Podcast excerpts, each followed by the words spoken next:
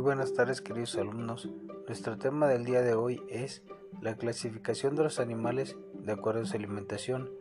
Para esto vamos a hablar sobre las tres principales clasificaciones que son los animales carnívoros, omnívoros y herbívoros, de los cuales los animales carnívoros son aquellos que se alimentan de carne de otros animales, mientras que los animales herbívoros son los que se alimentan de plantas y los omnívoros son aquellos que se alimentan de carne de otros animales y de plantas.